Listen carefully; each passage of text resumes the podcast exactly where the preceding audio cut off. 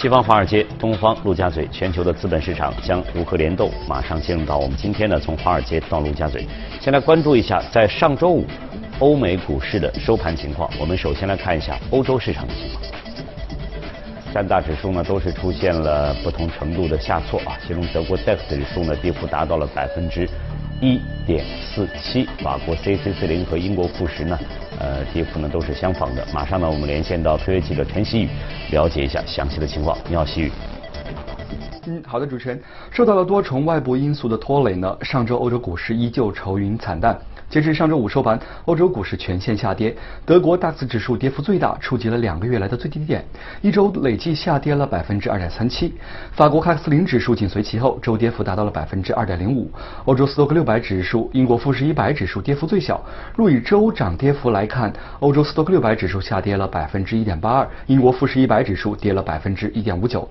美欧贸易争端日渐升温，上周五汽车股领跌大盘，大众汽车下跌百分之二点八，戴姆勒下跌百分之一点八，宝马下跌了百分之一点七。此外，市场避险情绪明显上扬，避险资产受到了追捧。上周五，德国十年期的国债收益率下探至负的百分之零点二一，创下历史新低。有分析认为，这源于意大利赤字上升，令众多投资者担忧。随后，意大利政府表示将推动改革，避免通过上调消费税来改善结构性。预算赤字。上周五，英镑对美元震荡下跌，尾盘小幅上涨至一点二六二五。市场分析认为，目前关注英镑汇率是否能在一点二六下方保持坚韧，否则可能重启跌势。上周英镑累计下跌了近百分之零点八。本周重大新闻颇多，英国政府的脱欧协议法案将交由议会审议和表决。美国总统特朗普将出访英国，欧洲央行将公布利率决议。欧洲央行行长德拉吉将会发表讲话。周五，英国首相特蕾莎梅将会辞去保守党领导人一职。此外，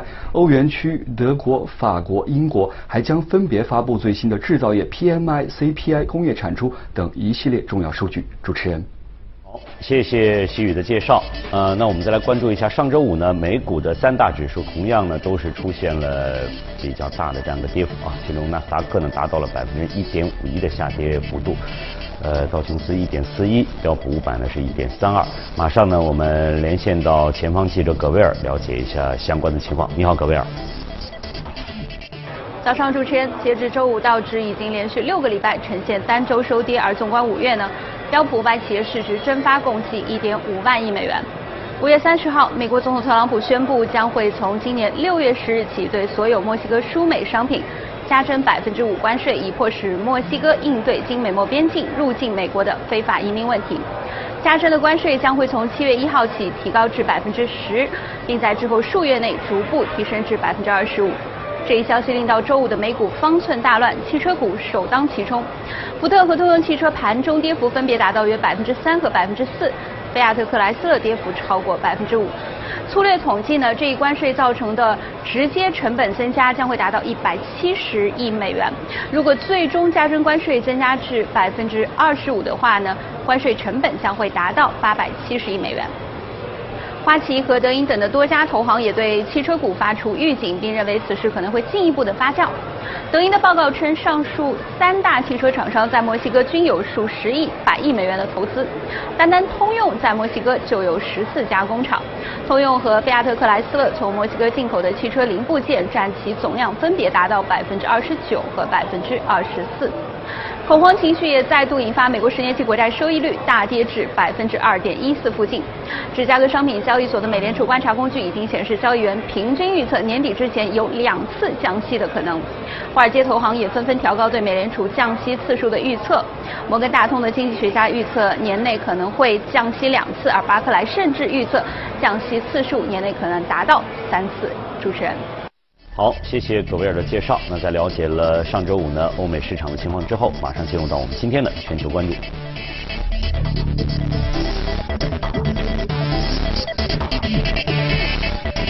好，今天呢我们和秦毅来关注全球市场啊，这个 又是一个操心的周一。对，就是整个这个市场的一个情况，就是刚才我们葛威尔也谈到了这个对于墨西哥的这样一个加征的关税，它已是一个非法的移民。嗯，来作为一个借口，但是这个是，就这两天可能大家都关这个问题。六月一号开始百分之五，一个月之后你这事儿不解决，百分之十，这是七月七月一号的事儿，到是八月一号再不解决百分之十五，一直到百分之二十五。呃呃，就是大家很奇怪，因为这个美墨嘛，就是它应该是是是邻居嘛，对的是这样一种情况啊。但但但是突然一下以这个移民这个为为一个为一个借口，我我不知道怎么怎么怎么来看待这。首先，美墨因为它的之间的贸易总额有六千多亿美金，而且好像应该是站在第二位，中国是第二位对对对对对然后到后面有德国，有加拿大，对对对。啊，还有日本啊，所以这个是比较突然的，因为它的墨西哥就相当于美国的一个后工厂对，所有的人就到那里，就说进行一个再加工，然后进行就像刚才输葛维尔介绍了通用，对，然后呢，我们来看啊，去一下墨西哥，它自身现在的一个顺差的话，大概是在八百亿美金不到一点。所以我算算了一下，如果它所称的就是说百分之二十，为什么是百分之二十五，而不是其他的一个数字五到二十五之间？那么基本上就是达到最顶峰二十五的话，是把它所有的贸易顺差全部抹平，就是说墨西哥对美就没有这个顺差了，因为你再上去的话，它逆差你也不好谈。嗯嗯嗯，所以我觉得这个事件出来之后，为什么就是说，墨西哥作为它的一个后工厂，大量的国家或者对美出口，它都选择作为它的一个生产的一个基地。对对那么现在你正在进行一些所谓的这些贸易战，那很多人可能会选择墨西哥作为一个它的一个中选地，但现在特朗普他宣布了之后呢，那对于一些供应链的一些调整的话，现在这些跨国企业可能也要坐下来重新去考虑。我我我们先去了解墨西哥，可能它它主要进口的，比如说我们我我我也去去了解，就是它好像进口的是这个呃，它主要是生产的是比如石油。嗯然后是整车的这样一个一个整车汽车零部件它进来的是汽车零部件，但是它出去的是整车。它也有也有整啊车，也有整汽货像对对，比如说美国，你问他采购的话，刚刚也说到，一年要接近要六百亿美金，嗯是吧嗯？这是一个很大的。所以我们去看啊，包括它的一个在墨西哥的一个投资，它的一个顺比，也都是美资占它的一个外国直接 FDI 的话，它有百分之三十九，嗯一千多亿都是。接下去就是加拿大，包括像日本，包括像德国，所以它的之间的比例是非常像，跟苏美的整个美国的一个贸贸易结构是非常类似。所以 Trump 他来动这个墨西哥的这个脑筋的话，直接也其实跟包括像就是说其他像啊加拿大也好，它的牵扯面比较广蛮蛮广的，因为嗯他的消息一宣布，我们看直接先是日经指数，因为它是早上有交易嘛。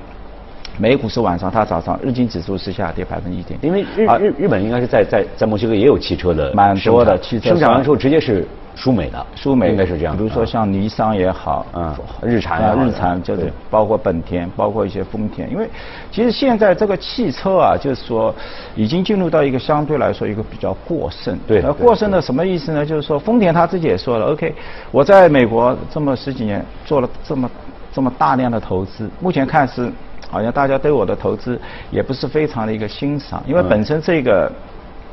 行业正在进进入到一个往下走的，包括它整体从这个燃油车的话是往这个电动车领域饱和去的这样一个过剩饱和的对过剩是吧对？所以我觉得他挑这个墨西哥的话，一个当然当然大家觉得还是可以谈，为什么嗯呢？从周五的这个表现来看，因为有一个重要指标，包括石油是涨的，呃，石油是跌了，是吧？那包括黄金是有一定的上，嗯但是呢，它一个重要的 VIX 这些指数的话，还是比较温和的，就是没有所想象的，就是如果你是很突然，应该是它从它历史上，比如说像去年十二月份。比较突然的下跌的时候，这个波动率指数的话，可以几天可以涨百分之四、五十、嗯五十、六十。那这次的话是比较平缓的，就是说大家觉得 OK，这个你还是一个空间，因为历史上这么久了，而且你之前刚跟别人有一个协议，现在又冒出了一个新的，是吧？觉得这个只是说它的一个包括政治选举，OK，我现在就关注所有的一个移就是民。它关键关键是这个叫叫墨西哥。加拿大、美国应该有一个三方的叫北北美自贸协定，对对他们是有这个，应该是新签的有，还有新签的？新签的这样一个一个东西。嗯所以大家都觉得，啊，你签好了之后，对啊你就突然有一个新的出来，是吧？那么可能也是他的一种谈判的一个策略，是吧？就是因为是局势也是在不断的变化，就是说在现在各有的话，各各大跨国公司都不不断的应对它的 Twitter，大家在进行一些供应链方面的一个调整。但你在进行调整呢，冷不防它有一些其他的一些新的是吧？这个那它的核心的话就两个是吧？第一个 OK。移民的一个问题，我不欢迎。那你不给我这个南部边境墙，那我就直接搞用这个来。其实说到移民这个，我倒觉得墨西哥其实也也有点冤。为什么？就是其实他应该算他并不是墨西哥过路的，是不是是是是中中美或南美洲，他从墨西哥是这个这个边境他他过去，应该是这么理解吧？就好就好像是呃说到这个，就是很多我们会看到那个北非的移民，就就。都往意大利跑，就是经常会有这样的消息，就又有这个偷渡船什么在意大利被发现，还有就是他们好像说到这个这个就是中东的是是土耳其也是也是也是也是一个关，也是个口，都有点像是这样一个情况。他就是说给他这个政府施加压力，施加压力，就是说你要进一步的加强，是吧？然后的话，这个代价的话，你自己算一下，百分之二就八百亿美金，是吧？七八百亿，你希望它消失吧？用在哪个地方？啊？对你希望它消失吧？那这个对可能对墨西哥而言的话，因为我看它当天的话，它的外汇是跌了百分之二，那基本上也是也是一个就要以前那个 Trump 跟那个希拉里在总统选举的时候。啊，也是有一个它获胜，有一个当天有一个百分之二左右的升幅。基本上从货币的角角度的话，也是比较相对来说是比较平稳的，没有说是走出一个很大的。但是呢，至少是比较意外，大家是吧？因为在这个时候的话，呃，因为我们来看整体美股的一个今年至今是吧？从年初至今，其实它还是有升幅的，还涨了百分之九点五。嗯。包括美联储的一个态度，但美联储跟 Trump 之间的话，的确是有一些分歧的。就是说，一个从联储的角度的话，哦，经济蛮好，股票股票在涨，然后失业率是不断的往下去，是吧？那我是否要加息或者怎么样？那现在的话，通过一系列的这些贸易上的一些争端或者口水战也好，呃，包括最近的一些欧洲的一些 PMI PMI 的一些数据。那直接这个预期的话，就给予逆转。就大家现现在是谈的，什么时候衰退来了？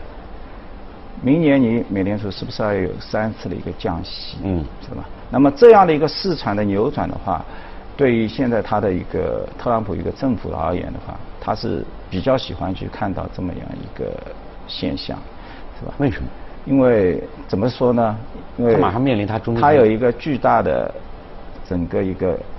政府它有一个二十二万亿的一个赤字，嗯，赤字之后呢，我们在想，就是你肯定还是要不断的去发这样的钱，你又是减税，你又是大量的军费开支提升，那么到底谁来买你这些赤字呢？买你的这些国债呢？如果你的息差是不断的往上升，从二或者三或者走到三千，那相当于你每发一百亿。你可能就要增增加你的一个利息的一个支出，当然这就是一个平衡。为什么呢？就是你在息差再往下走的时候，你的美元到底怎么样？其实他个人而言还是要比较喜欢一个强势的一个美元。但你不可能你的息差不断往下去，你的美元还能保持坚挺。所以在年初了，大家一直认为 OK，美元现在是不是到了一个阶段性的一个高部？然后的话，今年新兴市场应该是。有一个共同一个协同效应是吧？但是这个现象经不开，为什么呢？就是波动啊，你跟伊朗也好，跟地方也好，有大量的这样的一个不确定性在那里。那么相对来说，它风获得了一些风险的一个溢价。那在获得这样的一个风险溢价的同时，它肯定是希望它的。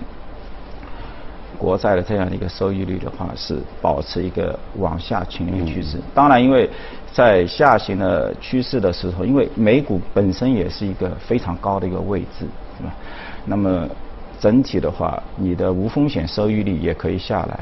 那么是去降低整个一个市场的一个风险，就是 OK，你原来是三点几，那你可能是在十六、十七倍左右，现在美股大概在十七倍左右，你觉得比较高了，那我降到二点几呢？我甚至到一点八呢？这个无险无风险收益率降下来了，那是否意味现在的股票更加合理呢？嗯，是吧？其实我们从包括像今年股票。就是说，它整体走势啊，百分之九点几哈。就今年的房地产 REITs 相对来说比较优秀，一八年一般，但今年的话，我看资金整体，因为它也是一个接近一万亿的一个市值的一个板块，那么它也涨了百分之十五。那这就是典型的受益于整整个一个十年期国债的，从年初的两点七、两点八降到现在两点二，它是典型的受益于这样的一个趋势，是吧？包括。呃，一些类别的话，我们看到像工业、工业也好，包括像住宅也好，包括像养老地产的一些 REITs 是吧，都表现都不俗啊。但是就是说，大家就是就是现在越来越越越难以难以去揣测，就是说又会出来一个什么新的这样一个一个一个个情况的这这样一种情况，就是比如说对墨西哥，比如说在这个现在可能对整个的这个汽车产业会会产生比较大的这样这样。一个影响应该对汽车产业，因为它自身也都在进行了一个巨大的一个整合。因为我们看到全球的包括。呃，头部的像对这两天好像还有这个这个叫叫呃菲亚特菲亚特跟那个雷诺之间的一个合并，那这个也是量体能比较大，八百万辆。最终的话，如果它的协同体包括三菱进去要 一千五百辆，其实这个就是说，大家都是现在 P 就是五倍到六倍。那么如果提升你自己的一个股东价值，那么在原有的基础上，可能大家都比较困难，可能还是要出现一些更大的强，这样一种感觉啊，这个对强强联合，因为包括大家都要往这个电。动这个领域，新的这个领域要转型，是吧？包括后面的这些出行，就是说大家也知道。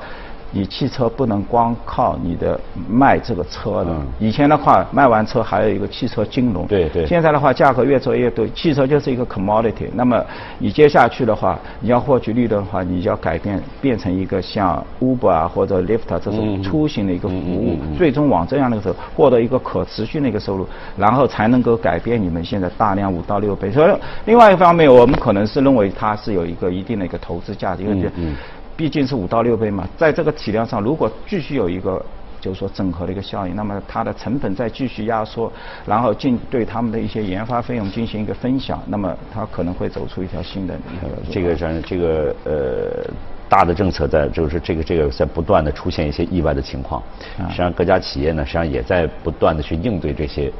意外的情况的这样一个一个发生在这样的，反正我觉得这个二零一九年真的是，呃，会会有很多的这个这个意外的情况会出现。我觉得就是说，最终我们来看，就是包括他现在美国也好，OK，你美国强大也好，大量的生产业线都要回归，是吧？这样一口，也给了我们一定就就是说，一定要加力建立在自己的一个自强，是吧？自主自力更生的一个基础上，就是保护好自己的本土市场，尽可能的，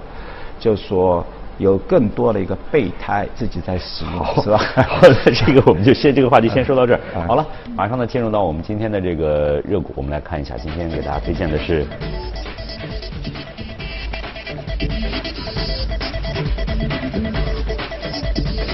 好，今天推荐的这个这就是来自公用事业板块的美国水业啊。我看了这个就就相当于我们的这个自来水公司，应该应该应该是这个概念吧？对，我们我们交水费那个地方应该是这样。其实你看它现在做一些公用事业股啊，过去五年的话，它涨涨幅也比较大，也有一百四百分之一百四，就像一个科技，不是我们说对吧？每一年它股，因为你看它的包括它的一个营收啊，我看它每股每一年的这个没有净利润有百分之七意外的情况，它就是。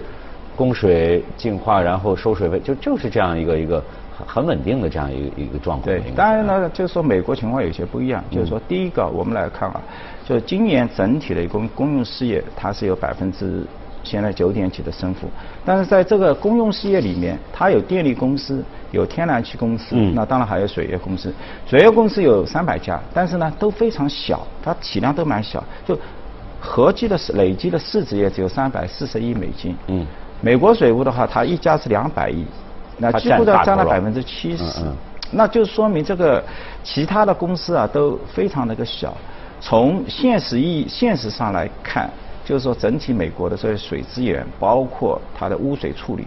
它也仅有百分之二到百分之十左右的资产是 IPO 上市的，嗯嗯。大量的资产其实都是私有化公司，所以像龙头的企业的话，那在这种情况下，它对它而言是相对来说比较有利。我刚刚也说到，像美国水务的话，过去几年我们看它它股价不断的在涨，那么五年的话，它做了六十五档收购。就是说明它有不断的有也获得了接近十一万的这，就他他可能就是通过这种方式，因为你知道，说他要想获得这个收益的话，就是比如提高水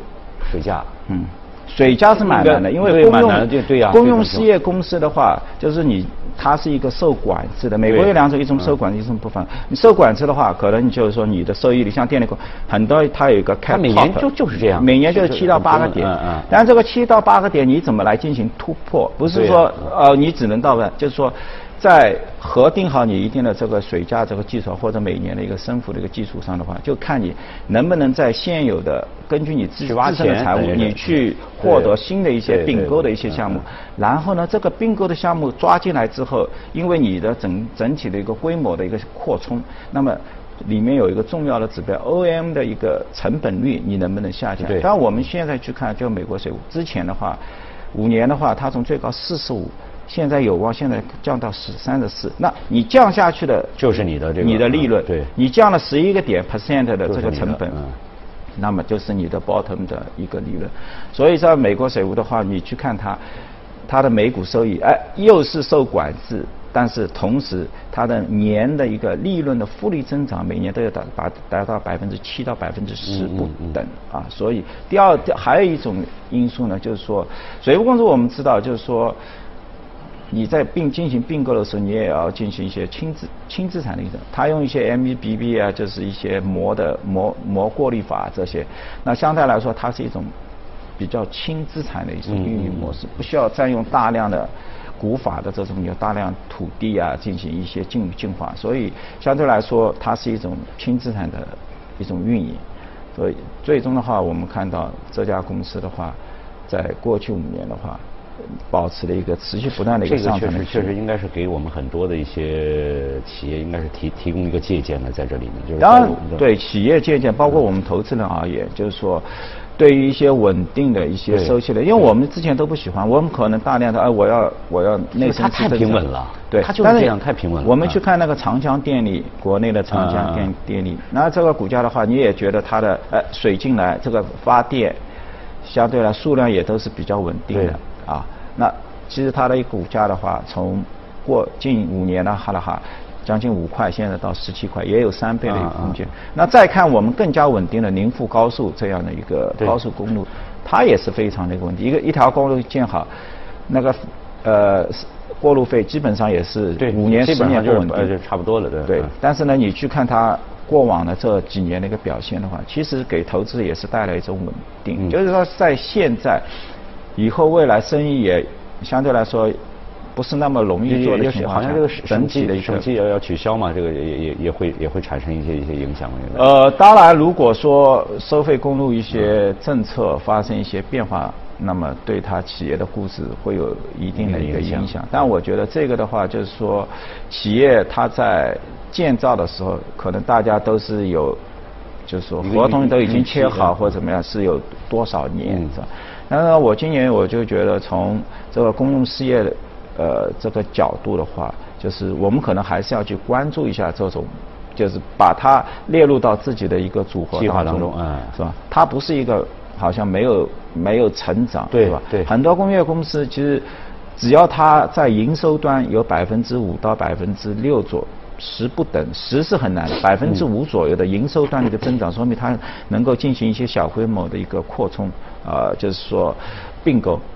最重要的就是在它的一个成本端，一旦出现比较有利的下降的话，那它也是一个非常好的一个成长的一个估值，因为毕竟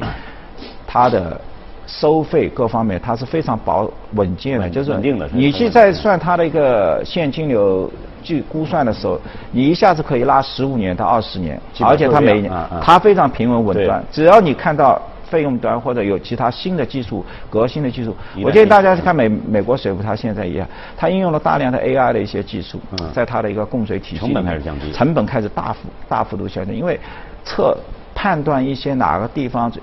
可能未来会出现一些水的崩裂啊，或者水管崩裂或者维修啊，现在都可以加入到大量的这个传感器，直接就可以进行一些实时的监测，是吧？大幅度的降低它的呃，提高它的营运的一个效率，是吧？降低它的一个维修的一个成本，所以它的利润啊各方面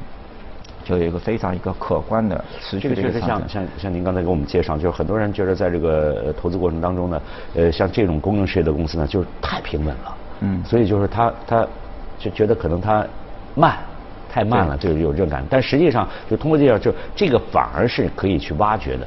这种都是比较稀缺资源。我觉得稀缺资源的话，第一个就是说，你在上市吧，你是一个百分之七十到八十的一个龙头企业。第二个，你有机会，大量的企业没有上市，你利用自己的一个龙头的地位的话，比呃可以进行一些不断的一个收购。当然，现在的话，我们看到整体公用事业的话。它的估值也比较高，因为市场追逐稳定嘛，你十年期 国债都已经降到两二了，所以从它目现有的一个估值的话，基本上也是五年的最高的一个位置，是吧？已经比之前的话要高出溢价平均估值水平要高出百分之二三十，是吧？那应该是大家在介入的时候也也要看一个去去关注选点，但一定要相对来说也比较长线长。长线一点是吧？因为这种股票，它短期它一旦你买在高位的时候，它可能你的时间有一段的时间，但是从比较长的话。公用事业就是每年给你百分之这个这个这个真是应了那句，这这个可能真的是价值投资，是长时间的去去去。对啊，你买国债只有百分之两点几嘛，百分之二点嘛，你愿不愿意为这样的一个龙头企业多付出两个点的，是吧？这个溢价。时间上可能也要多付出一些。对，嗯嗯。好，今天呢非常感谢秦毅呢给相关的话题呢所做的解读和分析，再次感谢。好，我们再来关注一下其他方面的消息啊。近日呢，法拉利发布了首款量产插电式混合动力车型 SF 九零。斯特拉达尔向过去满载荣誉的九十年致敬。法拉利全新插电式混合动力车型 SF90 斯特拉达尔的混动系统，采用 V8 引擎和三台电动机组合，实际马力输出高达一千匹。这款 V8 引擎号称法拉利有史以来性能最强劲的 V8 引擎，百公里加速时间仅需二点五秒，两百公里加速时间也只需六点七秒。如果切换到纯电动模式，新车可支持行驶二十五公里，这意味着它能无噪音、无排放的通过城市中心地带。值得一提的是，SF90 斯特拉达尔将开创一个全新的产品线，它不属于法拉利现有的任何一个系列，也不取代任何一款车型。这款车将成为法拉利旗下 V8 车型历史上性能最强悍的跑车。近日，法拉利从全球各地邀请了两千名顾客前往意大利欣赏和预定新车，并将从二零二零年开始向用户交付。不过，目前其售价还未公布。前几天呢，被称为“海上阳光动力”的能源观察者号抵达了瑞典的斯德哥尔摩。前有太阳能飞机“阳光动力二号”，今有零排放环保船“能源观察者号”。当地时间五月二十八号，被称为“海上阳光动力”的能源观察者号抵达瑞典斯德哥尔摩，这也是他六年环球航行的其中一站。能源观察者号由造船工程师及意法半导体和法国原子能委员会下属的新能源实验室联手设计打造，耗资约四百二十万欧元。这艘船搭载了太阳能电池板。风力涡轮机以及氢燃料电池系统。航行中，它主要依靠太阳能驱动电动马达。在太阳能和风能都不充足的情况下，它还能将海水转化成氢燃料，实现温室气体零排放的目标。除了利用可再生能源，能源观察者号的船体本身也是由一艘回收的游艇改造而成的。一九九四年，这艘游艇还曾因最快完成环球航海比赛而获得儒勒凡尔纳杯。改造后，这艘船保持了原来的身材，船身长度为三十米，但体重却是之前的两倍，大约为二十吨。二零一七年，能源观察者号正式起航，开始环球旅行。整个航程预计持续六年，途经五十多个国家和地区，目的就是让全球各地的人们了解可再生能源及其利用技术。